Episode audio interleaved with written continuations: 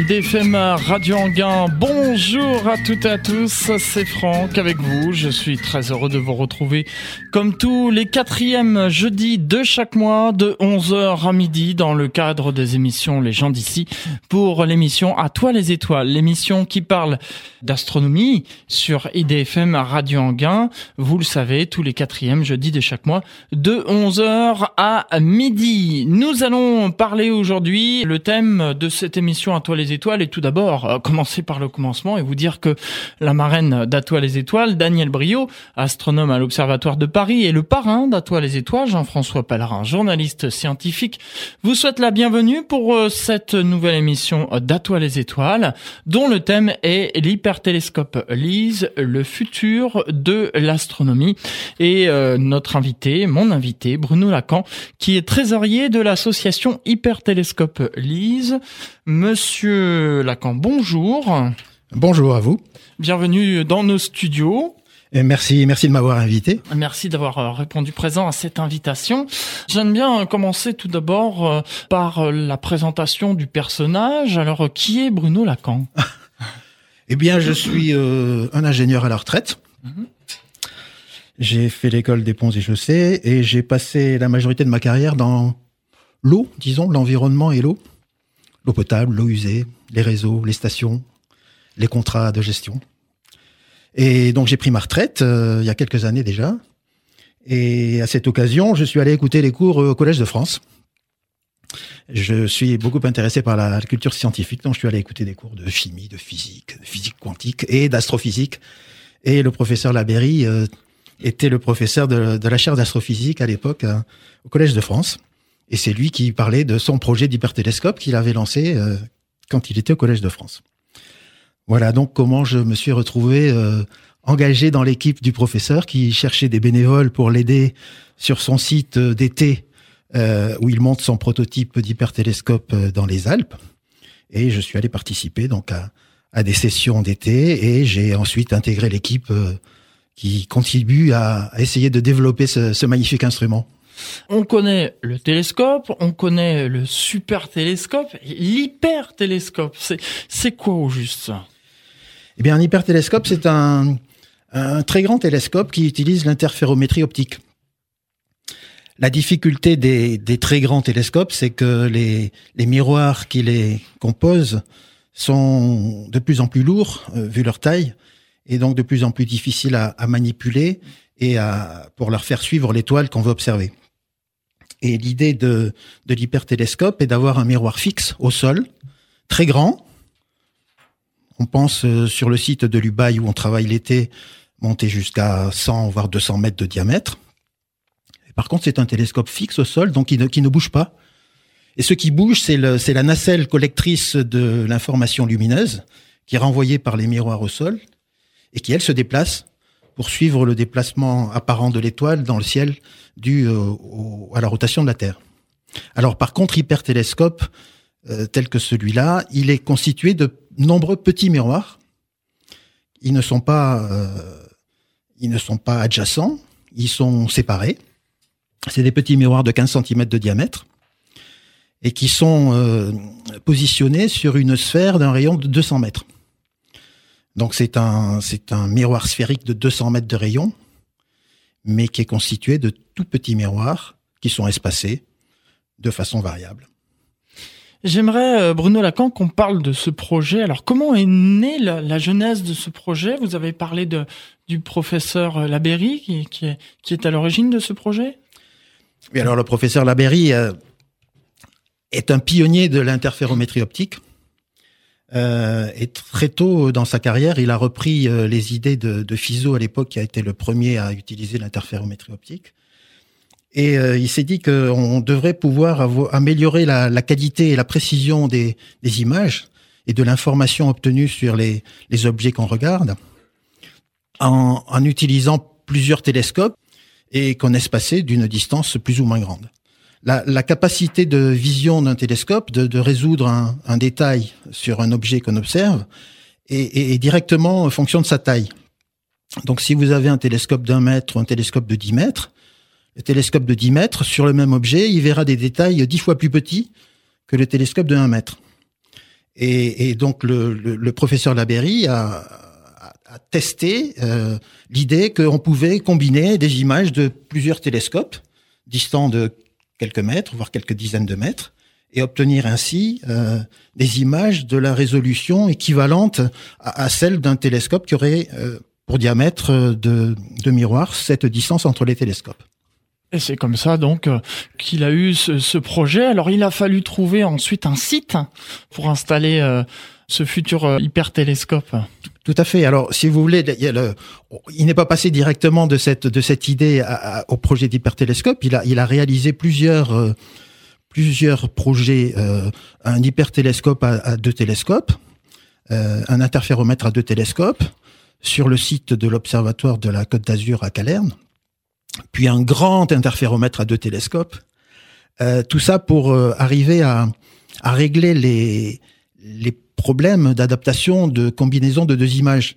Euh, vous pouvez combiner deux images pour autant que l'onde l'onde lumineuse soit phasée. Et, et, et, pour cela, quand vous avez deux télescopes distants de quelques mètres, euh, l'onde qu'ils reçoivent au même instant n'est pas la même, elle est décalée de, de, de l'inclinaison de l'étoile par rapport à, à la, à la ligne des deux télescopes et donc il faut il faut créer des lignes à retard qui vont qui vont gérer les photons qu'on récupère des deux des deux télescopes pour euh, que quand ils arrivent sur le collecteur et le combinateur, ils aient euh, euh, parcouru la même distance optique et donc c'est ça qui est très compliqué et ça a été mis au point effectivement à Calerne sur le GI2T et ensuite, ça a été, ça a été utilisé sur des grands télescopes.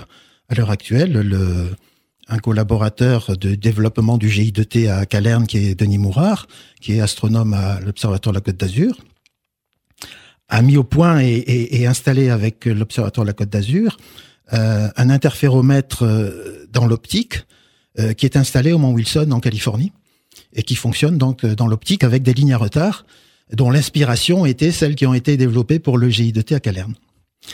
Et donc ensuite le l'inconvénient, si je peux dire, de la difficulté de résoudre ces problèmes de ligne à retard, a incité à continuer à développer plus loin le concept d'hypertélescope en se disant mais si on crée un, un au lieu d'avoir plusieurs télescopes, si on avait un miroir qui, qui reflétait cette énorme distance, mais pour arriver à le, à le construire, eh bien, on le constitue de tout petits morceaux.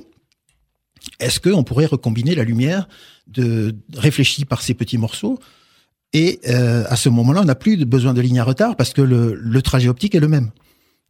Donc, euh, donc on, on, évite cet inconvénient de, de, de fabrication euh, constructive. Euh, et on, on, a, on a de fait une image euh, optique et on peut rajouter autant d'éléments à ce petit, à ce grand miroir constitué de petits éléments euh, qu'on veut, parce qu'on n'a jamais à gérer ce problème de petits miroirs. Alors que quand on a un, un hyper, euh, un interféromètre à plusieurs télescopes, si on veut rajouter un télescope, il faut gérer le, le, système de cette nouvelle ligne à retard pour ce nouveau télescope à intégrer avec les autres télescopes, ce qui est assez compliqué. Je suis pas un grand spécialiste, mais j'ai compris ça en discutant avec ceux qui s'en occupent. On a des réactions d'auditeurs euh, sur Internet. Oui, hein, vous pouvez réagir en direct sur le www.idfm98.fr. On nous demande de ce qu'est exactement euh, l'interférométrie. Alors je suis pas je suis pas un grand spécialiste, hein, mais c'est c'est la combinaison de de plusieurs images d'un même objet qui est vu au même moment à des endroits différents. Et, et ça et ça permet d'obtenir de, l'information supplémentaire par rapport à l'image qu'on obtiendrait juste en le regardant d'un seul endroit. Et, et, et, donc notamment ce que je disais tout à l'heure, la, la, qualité de l'image obtenue, la perception du détail, le, le, la, le, la, finesse du détail obtenu est, est, directement proportionnelle à la, au diamètre de l'objectif. Si vous avez un, un, télescope de 150 mm, un télescope d'un mètre, euh, la différence de si vous observez le même objet dans le ciel, vous verrez des détails avec le télescope d'un mètre beaucoup plus fin que celui de, de 150 mm. Et là, l'idée du télescope de Lubaï qui est à terme 100 mètres, à moyen terme 57 mètres, et pour l'instant 16 mètres, euh, c'est d'obtenir des détails bien plus précis sur des objets qu'on regarde aujourd'hui, voire de voir des objets plus lointains que ceux qu'on observe aujourd'hui parce qu'on pourra les, pourra les résoudre. Oui, puisque comme on dit souvent, plus on voit loin, plus on voit vieux. En ce qui concerne ce, télescope du futur, euh, on a parlé euh, de la jeunesse du projet qui a commencé donc à l'observatoire de Côte d'Azur sur le plateau de Calerme, et donc après, vous êtes l'association s'est mise à la recherche d'un site. Alors c'est le Collège de France à l'époque, le, professeur donc avec son équipe du Collège de France, qui a cherché un site pour euh, essayer d'expérimenter ce, cette idée. Et donc euh, un, il recherchait des vallées orientées est-ouest pour voir passer pour voir défiler les étoiles. Et on recherchait une vallée dont le la forme permettait de poser les, les tripodes qui vont soutenir les petits miroirs sans avoir besoin de s'éloigner trop du sol. Autrement dit, donc on cherchait euh, une vallée qui ait une forme un peu cylindrique, voire pseudosphérique. Euh, donc ça faisait quand même beaucoup de contraintes. Et euh, le professeur s'est pas mal démené pour trouver des solutions. Il est allé en voir aux États-Unis, en Amérique du Sud, aux Canaries, en Espagne. et dans les Alpes, et, on a trouvé un site effectivement dans les Alpes de Haute-Provence, au-dessus de Barcelonnette, euh, dans la vallée de l'Ubaye, qui est à 2100 mètres d'altitude, et dont la topographie du vallon euh, semblait, euh, intéressante.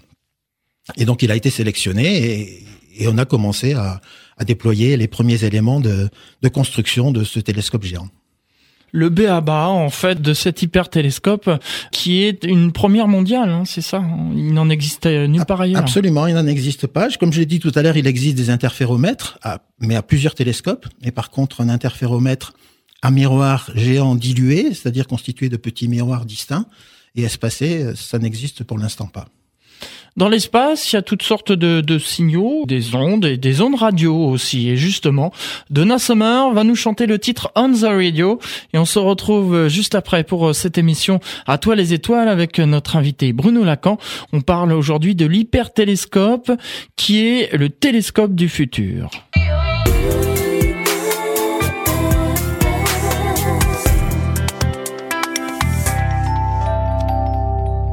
Retour dans les studios d'IDFM Radio Anguin pour cette émission À toi les étoiles que vous retrouvez tous les quatrièmes jeudis de chaque mois de 11h à midi.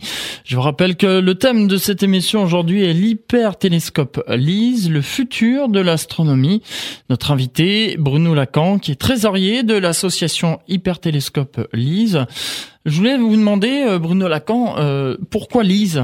Hypertélescope LISE? Ah, vous me posez une colle. Ah, ah. C'est un acronyme. Euh, euh, il y a interférométrie. Euh, en fait, c'est par rapport au laboratoire. Oui, tout à fait. C'est le laboratoire de l'Observatoire de la Côte d'Azur qui, qui, qui était associé au projet du, du Collège de France.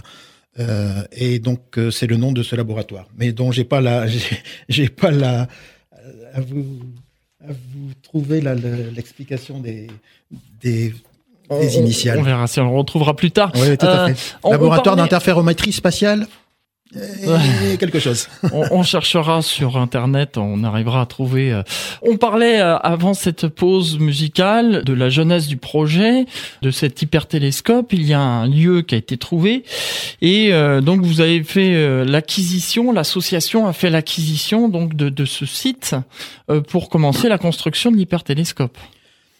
Alors plus plus exactement, c'est on est on est sur des terrains de montagne donc qui ont qui ont des propriétaires. Euh, et on est à cheval, le, torrent qui traverse le site et près duquel sont posés nos miroirs euh, délimite la frontière du parc national du Mercantour. Et donc notre accroche de câble, une accroche de câble est dans le parc national du Mercantour. Euh, et le câble est à moitié à cheval sur le parc et hors du parc. Euh, et donc nous avons des autorisations euh, des propriétaires d'utiliser les terrains. Il faut dire que ces terrains sont utilisés essentiellement par des par des troupeaux de moutons. Hein. C'est à peu près c'est à peu près l'utilisation donc des, des, troupeaux qui qui pâturent l'été euh, dans ces dans ces hauteurs. Et bien sûr, on a aussi une, une convention d'utilisation avec le parc du Mercantour qui, qui nous fixe des, des, contraintes sur ce qu'on doit faire et ce qu'on ne doit pas faire, bien évidemment. Et on essaye de, d'être très respectueux de l'environnement sur ce site. Aujourd'hui, on en est où dans la construction de cet hypertélescope? Eh bien, si vous voulez, jusqu'en 2014, donc le, le, le, projet était mené par le, par le Collège de France sous l'autorité du professeur Labéry, et il a pris sa retraite en 2014. Euh, il est devenu professeur émérite du Collège de France, et à ce titre, il continue de, de mener des projets. Et donc, ce, on a créé une association pour soutenir la, la continuation de ce projet.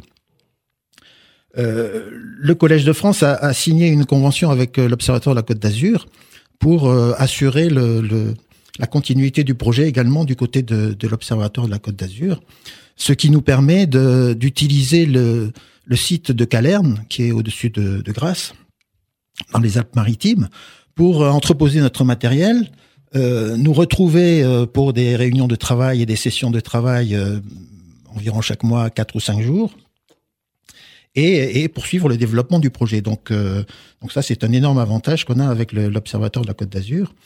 Euh, et par ailleurs, euh, l'Observatoire de la Côte d'Azur nous permet de, de aussi d'avoir des stagiaires, euh, donc parce qu'il peut signer des conventions et, et assurer le, le, financement de leurs stages. Donc ça permet également d'avoir un support technique euh, supplémentaire à notre équipe de bénévoles qui travaillons sur le projet. Donc où est-ce qu'on en est aujourd'hui euh, depuis 2011, donc le site a, commencé à être utilisé euh, à la Moutière, dans la vallée de Lubaï? Eh bien, on a tendu un câble à travers la vallée, donc il a fallu ancrer les, extrémités du câble, au moins une extrémité. Euh, L'autre extrémité du câble est munie d'une poulie euh, qui permet de renvoyer le câble vers euh, un treuil qui permet de manœuvrer le, le câble. Euh, il a fallu euh, développer de l'électricité sur le site, de l'énergie, bien évidemment. À 2100 mètres d'altitude, on n'a pas, pas de branchement euh, électrique, donc on a, on a beaucoup de panneaux solaires. Enfin, quand je dis beaucoup, c'est pas, c'est pas une centrale photovoltaïque, mais on a quelques panneaux solaires, en tout cas euh, à côté de chaque point où on a besoin d'énergie, et donc des, chargeurs solaires pour nos batteries. Euh, on a un réseau Wi-Fi qui permet de communiquer entre les, points. Euh, où sont installés les équipements. Donc sur le sur le câble porteur, on a une nacelle optique dont je pense j'ai parlé tout à l'heure, qui va permettre de recevoir les rayons réfléchis par les miroirs au sol. Et cette nacelle est, est pilotée en position et en orientation par euh, ce qu'on appelle des câblettes. Il y a six câblettes, donc il y a trois câblettes de position et trois câblettes d'orientation pour les angles pour que la nacelle se trouve au bon endroit pour recevoir les rayons et dans la bonne position pour euh, qu'il euh, il traverse le banc optique comme il faut. Ces câblettes donc sont reliées à des, à des points au sol et qui sont munis de, de, de, moteurs pas à pas et qui sont euh, le, le, tout étant, étant sous le contrôle d'un ordinateur qui, euh, qui à travers ces moteurs pas à pas règle la longueur des câblettes pour que le, la nacelle se trouve au bon endroit au bon moment. Donc aujourd'hui, c'est fonctionnel, tout ceci fonctionne? Alors c'est un peu plus compliqué que ça. c'est fonctionnel en ce sens que, en ce sens que tout marche, le Wi-Fi fonctionne, euh, les moteurs euh, font leur font leur office euh, et la nacelle suit tant bien que mal l'étoile quand quand l'étoile se déplace dans le ciel dû, dû à la rotation de la Terre. La grosse difficulté est que le positionnement de la nacelle doit se faire à un millimètre près, à 100 mètres de haut, donc suspendu à un câble. Donc, euh, donc la longueur des câblettes suffit à, avoir la position exacte de la nacelle, mais cette position dépend de la tension du câble qui peut varier avec le vent euh, et, des, flèches des câblettes qui effectivement ne sont pas des lignes droites. Donc euh, depuis depuis les quatre ans que le système fonctionne là-haut. On a, on a beaucoup amélioré. D'une part, euh, la montée et la descente du câble, qui est une opération compliquée, parce que le câble suit des, des éboulis à travers les forêts de mélèze. Et la montée et la descente du câble euh, sont des opérations euh, délicates, parce que le câble, évidemment, n'a qu'une idée, c'est se prendre dans les mélèzes. Hum. Et d'une année sur l'autre, les mélèzes poussent. Donc la situation qu'on retrouve l'année d'après n'est plus exactement la même que celle de l'année d'avant. Ceci dit, on a on a développé des des moyens de de résorber ces problèmes. On a aux endroits compliqués des des cordes qui pendent du câble pour nous permettre de le de le faire bouger de d'est à ouest et le, et le dégager des mélèzes. Mais ceci reste une opération compliquée. Il faut voir qu'on a 800 mètres de portée de câble et que donc c'est pas c'est quelque chose d'impressionnant quand on voit le site c'est tous les gens qui montent sur le site disent ah bon j'imaginais pas ça donc euh, on voit la nacelle là-haut à 100 mètres euh, elle, est toute petite mmh. et, euh, et les petites câblettes qui descendent qui sont des, des fils en Kevlar sont aussi assez petits J'imagine. Oui, ça me fait penser, Bruno Lacan, au radiotélescope de Nancy où c'est pareil, c'est plus plus petit, mais il y a aussi une nacelle qui se déplace pour capter les signaux envoyé de, de l'espace. Absolument. Reçu de l'espace. Absolument. Également Arecibo, si vous si vous pensez au télescope d'Arecibo, qui est qui est pareil, qui est, qui est une structure fixe avec un avec une nacelle qui qui suit l'objet qu'on veut suivre dans le ciel. Donc l'installation est, faite sur euh, le plateau. Vous nous avez parlé de, ce câble qui est tendu, la nacelle. Vous avez commencé à faire des premières observations avec cet hypertélescope? Alors, on, en est encore au point où on, essaye de finir les, les réglages fins. Euh, la difficulté est déjà de positionner deux miroirs. On a deux miroirs pour l'instant qui sont nos deux premiers miroirs de test, qui sont espacés de 16 mètres. La difficulté de positionner ces deux miroirs sur une sphère de 200 mètres de diamètre. Euh, on peut pas accrocher un, point au centre de la sphère et avec une ficelle euh, faire le tour pour se positionner. Donc on a dû développer des instruments essentiellement optiques pour positionner ces miroirs avec la précision nécessaire. Il faut qu'ils soient positionnés à un micron près en élévation, ce qui est quand même assez compliqué. Donc ils sont posés sur trois vis micrométriques qui nous permettent d'effectuer les réglages. Et euh, on a maintenant développé assez bien les, les moyens de positionner ces miroirs, ce qui était un, énorme, un énorme point.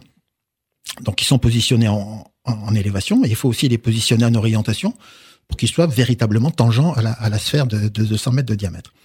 Donc ça, on le fait avec des instruments optiques qu'a développé le professeur, qui sont des viseurs qu'on utilise euh, euh quand euh, l'étoile qu'on vise, qui est Vega, passe au transit.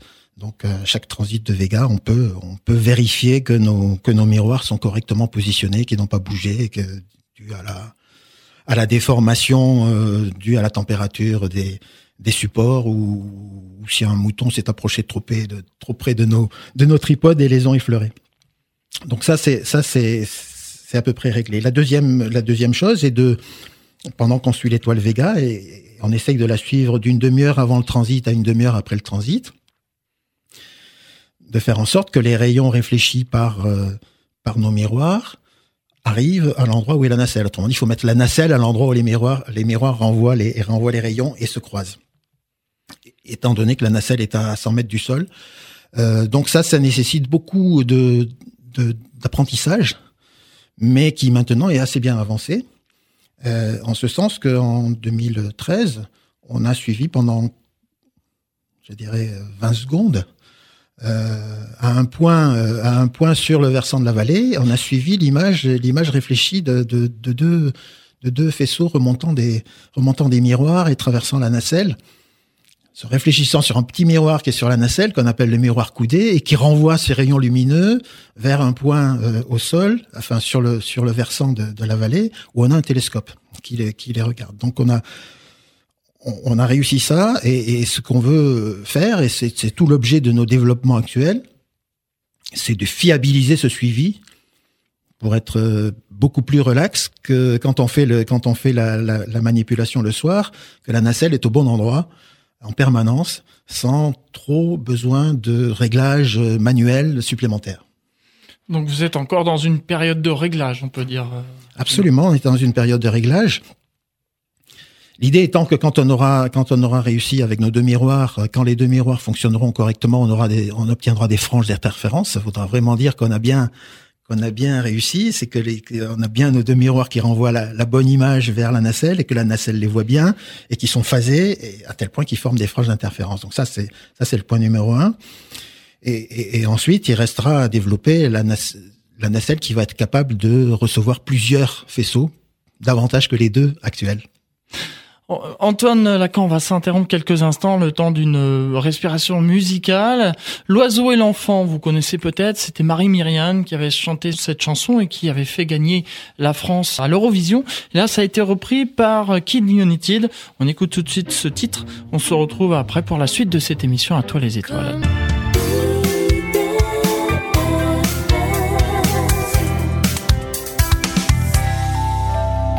1977, c'était Marie Myriam qui avait fait gagner la France à l'Eurovision il y a 40 ans avec ce titre L'oiseau et l'enfant repris par Kid United.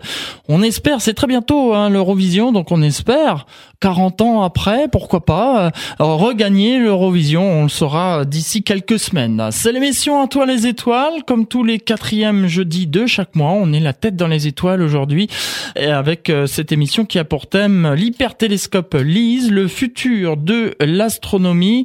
Et euh, j'ai fait une petite recherche justement concernant l'hypertélescope LISE.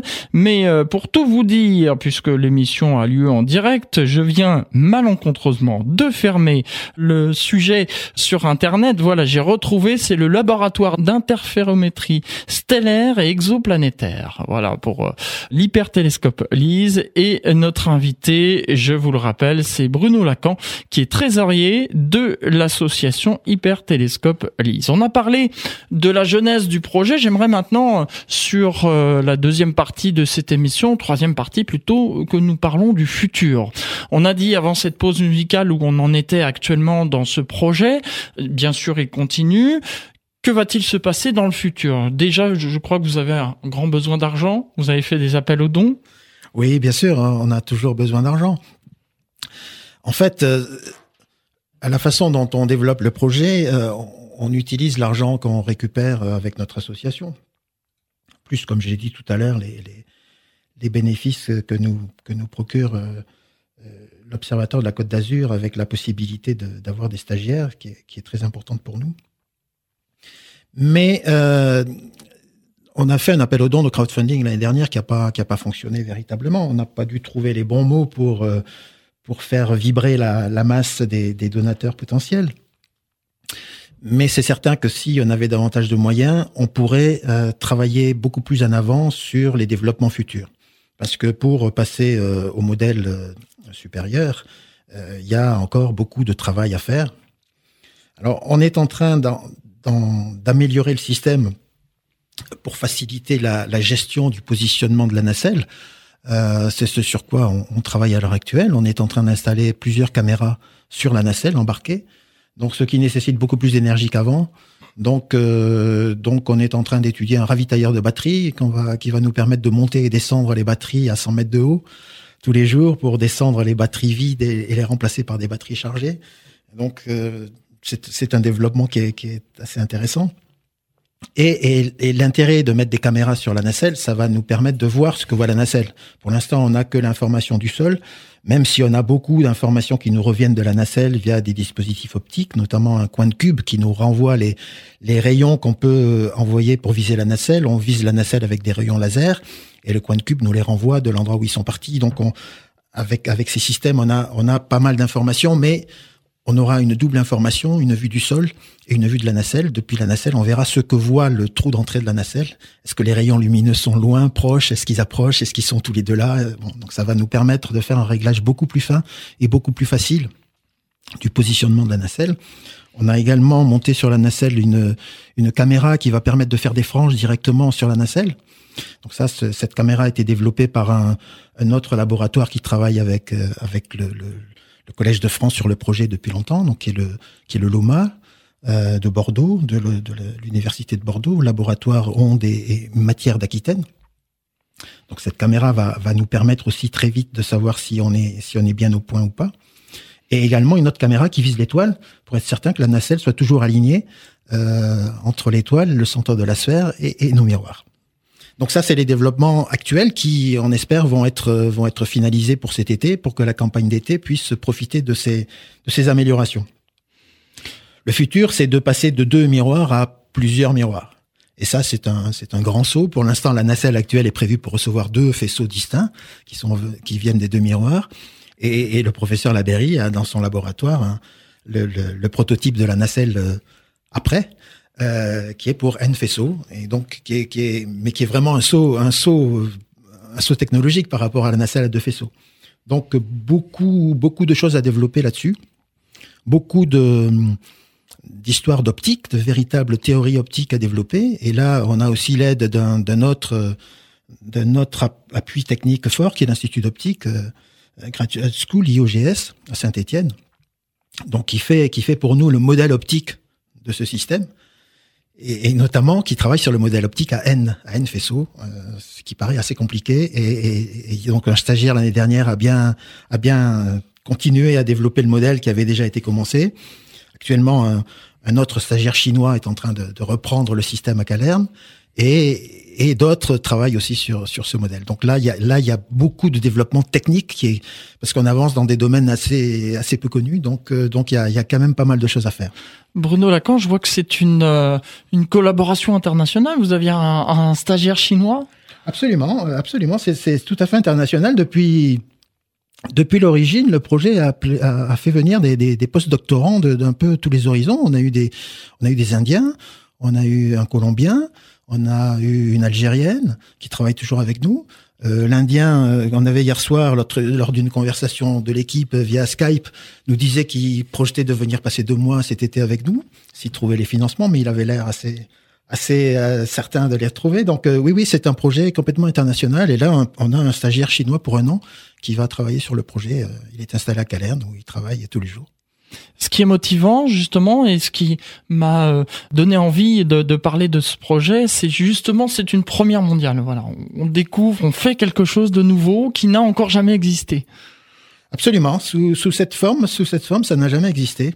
On parlait de la Chine à l'instant. Il y a un interféromètre qui vient qui vient d'ouvrir en Chine, qui est un qui s'appelle FAST, qui est un énorme interféromètre, 500 mètres de diamètre, mais il n'est interféromètre que radio, donc euh, donc il n'est pas du tout dans notre il pas du tout dans notre dans notre champ d'action. Euh, c'est un treillis en fait métallique euh, qui qui qui, qui, qui, peut permettre de recevoir des, des des émissions radio. Dans le visible, euh, il existe des interféromètres à plusieurs télescopes mais un interféromètre à, à, à miroir dilué, tel que celui-là, euh, bah, c'est une toute première. Et donc, il y a, y a, effectivement des gens qui sont sceptiques sur l'idée que ça peut marcher. Mais on a déjà démontré avec le, avec le prototype de l'Ubaï que ben, on arrivait avec des câbles, ce qui est quand même pas facile, des câbles et des moteurs, à, à positionner la nacelle au millimètre près, là, là où il faut qu'elle soit. Donc, euh, donc c'est, je pense, le pas, le pas important. Euh, on réussit à cosphériser les miroirs et, maintenant reste à passer à beaucoup plus nombreux miroirs et, et, et changer d'échelle effectivement dans le développement. On a Cyril qui nous demande sur Internet, n'avez-vous pas peur euh, des euh, phénomènes météorologiques euh, comme des tempêtes ou des, des fortes affaires, voilà, de fortes averses de neige qui pourraient abîmer votre matériel? Alors, si, bien sûr, et pour l'instant, le, le, pour l'instant, le matériel n'est installé que l'été. Donc, euh, la vallée pendant l'hiver est effectivement recouverte de neige. L'endroit où le télescope est installé, le, le C8 qui, qui, vise la nacelle, qui est sur un flanc de, de la vallée, euh, euh, est dans un couloir d'avalanche. Euh, le câble, le câble est lui-même dans deux couloirs d'avalanche, un de chaque côté de la vallée. Donc, euh, c'est effectivement un endroit où il serait périlleux, je pense, de passer l'hiver. En tout cas, pour l'instant, on démonte le matériel et on le remonte chaque été. Si ce site devait devenir un site euh, permanent, il faudrait le fabriquer en conséquence. Autrement dit, il faudrait euh, durcir euh, l'ensemble des éléments pour euh, qu'ils puissent résister effectivement à, aux intempéries fortes qu'on trouve à 2100 mètres d'altitude. Tout à fait. J'apprends donc que pour l'instant, c'est une, une installation qui est démontable. Absolument. Donc tous les étés, on, on monte le matériel, donc ça ça dure euh, une dizaine de jours et, et, et, on le redémonte. Ça va toujours plus vite pour démonter, mais euh, mais oui, c'est une opération qui nécessite des, des bras, je dirais, pour euh, transporter et monter et démonter le matériel. Des bras, justement, je suppose que vous en avez déjà, mais vous en avez encore besoin. Absolument, on a on a toujours besoin d'aide. Donc euh, la campagne d'été n'est pas encore euh, totalement finalisée dans son dans son planning mais dès qu'elle le sera, on, donnera l'information sur notre site internet. Et je pense que ceux qui veulent participer et nous aider trouveront sur le site l'endroit où il faut pour, pour proposer leur service. On donnera d'ailleurs l'adresse du site euh, en fin d'émission euh, pour euh, toutes celles ou tous ceux qui sont intéressés. Et puis bien sûr, on, on peut faire. Vous avez parlé tout à l'heure d'un appel aux dons qui n'a pas réussi, mais cependant, on peut quand même continuer à donner, à faire des dons. Absolument, c'est l'association ne fonctionne que par adhésion et dons, donc c'est pareil sur notre site. Vous avez une page comment nous aider, comment participer, comment faire des dons ou adhérer à l'association. Je suppose que vous avez des subventions quand même, comme toutes les associations. Et pour l'instant, on n'a pas réussi à trouver de subventions, euh, donc on s'y emploie, mais c'est assez compliqué en ce sens qu'on n'est pas, on n'est pas une association locale. Hmm. On est, les membres sont sont disséminés dans toute la France. Alors bien sûr, il y a un petit noyau, il y a un petit noyau qui est qui est vers le sud, les Alpes et, autour de, de Nice et, et, Grasse, mais mais il y a aussi des gens, euh, nos adhérents sont un peu partout. Et donc, on, a du mal à se tourner vers une collectivité pour dire on est de chez vous et ça serait bien que vous nous aidiez. Mais on a, on a un peu tenté notre chance déjà, sans, sans succès. Mais bien sûr, on continue. Bruno Lacan, on va s'interrompre une dernière fois pour une dernière pause musicale et on se retrouvera pour euh, terminer cette émission. Quelques questions d'auditeurs aussi et puis euh, donner toutes les informations nécessaires. Pour l'heure, on va écouter à Amir avec le titre J'ai cherché. En Ile-de-France, vous écoutez IDFM, la plus francilienne des radios, sur le 98 FM. Et vous l'écoutez aussi partout ailleurs dans le monde, sur Internet, sur le www.idfm98.fr. C'est une émission à toi les étoiles, comme tous les quatrièmes jeudis de chaque mois. Dernière ligne droite. Avant de terminer cette émission, Bruno Lacan, trésorier de l'association Hypertélescope Lise, est notre invité, puisque le thème de cette émission aujourd'hui est l'hypertélescope Lise, le futur de l'astronomie. Des questions d'auditeurs, Bruno Lacan, pour euh, terminer cette émission. Auparavant, vous aviez quelques mots à dire sur euh, l'environnement. Vous parliez hors antenne. Oui, tout à fait. Je, voulais préciser que notre projet s'inscrit dans, un cadre environnemental poussé, en ce sens que je, l'indiquais tout à l'heure, on est pour moitié dans, le parc national du Mercantour. Mais euh, toute l'équipe euh, est assez orientée environnement et on essaye de respecter un maximum l'environnement qui nous entoure, même si on est obligé de temps en temps de, de couper une branche d'arbre pour faire passer notre câble. Mais euh, bien sûr, on n'abat pas d'arbres et euh, on essaye aussi de protéger la, faune. Imaginez qu'un câble, un câble et des câblettes euh, en travers de la vallée, ça peut perturber éventuellement le passage des, des grands oiseaux et Dieu sait qu'il y en a. Donc, on a mis au point un certain nombre de dispositifs pour pour rendre un peu plus visible notre câble, notamment la nuit. donc, il y a des il y a des dispositifs qui éclairent qui éclairent le câble et jusqu'à ce jour, on n'a pas eu à, déplorer d'incidents avec les oiseaux. On en voit quelques-uns qui viennent voir le câble, donc ça, ça voudrait dire qu'ils le voient et, euh, et qui passent à côté. Donc ça, ça c'est une chose. Et puis, et puis donc nos installations sont, sont vraiment très très minimes. On a une plateforme pour notre Tipeee, euh, notre Tipeee atelier et, salle de réunion, donc qui reste l'hiver, euh, qui est une plateforme en bois. Et tout le reste est absolument démonté. Euh, les trépieds dans la vallée euh, restent, mais c'est trois, trois bouts de fer qui sont, qui sont posés là dans un champ, entourés par les moutons. Mmh. Donc on est très, on est très environmental friendly. Une question de Cyril euh, Bruno Lacan qui nous dit sur Internet, ça a l'air assez compliqué comme sujet. Est-ce que c'est ouvert à tout le monde? Oui, c'est absolument ouvert à tout le monde, donc c'est un avantage. Alors euh, chacun participe à la mesure de ses moyens, mais il y a du travail pour tous. Euh, il y a des bras, il y a des cerveaux, il y a des, y a des opticiens, il y a des astronomes, il y a, y a des informaticiens, il y a des électroniciens, il y a des électriciens, il y a, y a et franchement toutes les bonnes volontés sont les bienvenues. Alors on peut pas, on peut pas participer à tout avec une équipe de 50, c'est évident. Euh, les équipes qui se réunissent en général sont des équipes restreintes de, de de 5 à 6 à voire 8 personnes. Mais pour l'été, pour la campagne d'été, euh, il faut il faut travailler sur le site, donc on a besoin de on a besoin de personnes. Euh, tout le monde est les bienvenu. Donc pareil sur notre site internet, vous trouverez une page euh, comment nous aider, comment participer. N'hésitez pas, inscrivez-vous, dites-nous ce que vous savez faire et on vous répondra. Voilà, même si vous n'y connaissez rien en astronomie, vous êtes les bienvenus, bricoleurs, euh, voilà. Donc n'hésitez pas. je rappelle qu'on donnera le, site de l'adresse du site, pardon, euh, dans quelques instants avant de clôturer cette émission. Il y a euh, Eugénie, alors je ne sais pas si c'est Eugénie du paquet IDFM Radio Anguin, qui demande une fois que le télescope sera fonctionnel, est-ce qu'il y aura possibilité de venir le visiter? Absolument. Absolument, et il est, il est d'ailleurs visitable aujourd'hui, euh, même s'il n'est pas, si c'est un, s'il est à l'état de, démarrage. Le, site est, le site est ouvert. Il est le long d'un, d'un sentier euh, accessible, donc euh, il y a d'ailleurs des visiteurs qui passent. Il y a un panneau de, un panneau pour raconter ce qu'on fait, expliquer un peu ce qu'on fait. Donc oui, oui, le site, le site est visitable tout l'été à votre bon cœur. Voilà, donc n'hésitez pas. Et puis euh, pour terminer, puisqu'il nous reste moins de, de 5 minutes, on a une question de Jérémy aussi euh, qui demande euh, est-ce qu'il y aura, si le projet marche très bien, est-ce qu'il y aura des petits pour dire est-ce qu'il y aura d'autres hypertélescopes Oui, certainement, certainement, parce que c'est une fois qu'on aura démontré la faisabilité, le fonctionnement de, de ce de ce système, je pense que ça devrait tenter d'autres parce que ça, ça a quand même des bénéfices de coût qui sont importants. Et ça a très certainement des possibilités de développement, euh, de déploiement dans l'espace. Parce que sur Terre, on vous parle de 100 à 200 mètres dans l'Ubaï. On cherche des sites dans l'Himalaya où on pourrait monter à un kilomètre de, de, diamètre.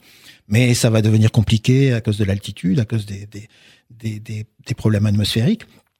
Et, l'idéal, euh, l'idéal, c'est l'espace, parce que bien évidemment, on, élimine la turbulence atmosphérique dont j'ai pas parlé, mais qui sera un problème pour notre hypertélescope, tout comme pour les, les télescopes actuels pour lesquels on a déjà des idées de, de, de solutions, mais dans l'espace, on s'extrait de la des problèmes de l'atmosphère et on peut on peut éventuellement faire les dimensions qu'on veut.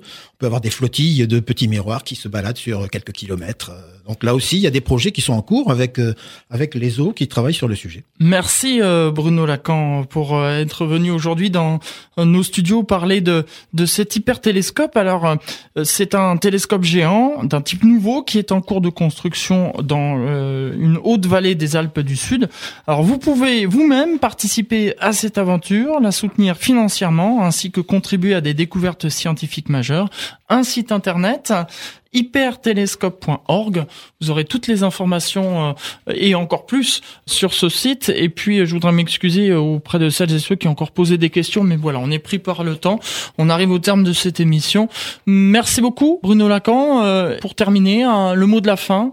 Eh bien, écoutez, merci de m'avoir invité et de, de m'avoir donné l'opportunité de, de parler et de diffuser notre projet Hypertélescope et j'espère que ça aura intéressé vos auditeurs. À ce que je vois sur les, les, réactions sur Internet, oui, visiblement, il y a euh, des personnes intéressées. Je voudrais remercier aussi Antoine Labéré et puis euh, toute, toute l'équipe de l'association Hypertélescope. On vous souhaite beaucoup de succès dans ce projet d'Hypertélescope. On suivra et puis pourquoi pas reprogrammer une émission une fois que euh, l'Hypertélescope sera complètement fonctionnel. Eh bien volontiers, merci à vous. Merci encore euh, Bruno Lacan. Donc euh, je rappelle que vous êtes le trésorier de l'association Hypertélescope Lise. Je vous rappelle le site internet hypertélescope.org. Vous pourrez euh, si vous voulez n'hésitez pas à les contacter pour avoir des informations supplémentaires. Ainsi se termine cette émission à toi les étoiles. Dans un instant, vous allez retrouver le journal de Radio France Internationale et puis ensuite vous retrouverez non pas le journal local mais ce sera l'émission euh, croisière musicale. Voilà, une croisière musicale. Et puis euh, sinon, nous on se retrouve le premier jeudi du mois d'avril pour l'émission à toute vapeur, l'émission qui parle des trains sur IDFM Radio Anguin. Et là, c'est sûr, on parlera du TGV. Cette fois-ci, c'est sûr et certain. Et sinon, on se retrouve le quatrième jeudi du mois d'avril où on parlera d'un film qui est sorti il y a quelque temps qui s'appelle Une rencontre extraterrestre. Donc, soyez au rendez-vous pour la prochaine émission À toi les étoiles. Merci pour votre fidélité. À très bientôt sur EDFM Radio Anguin.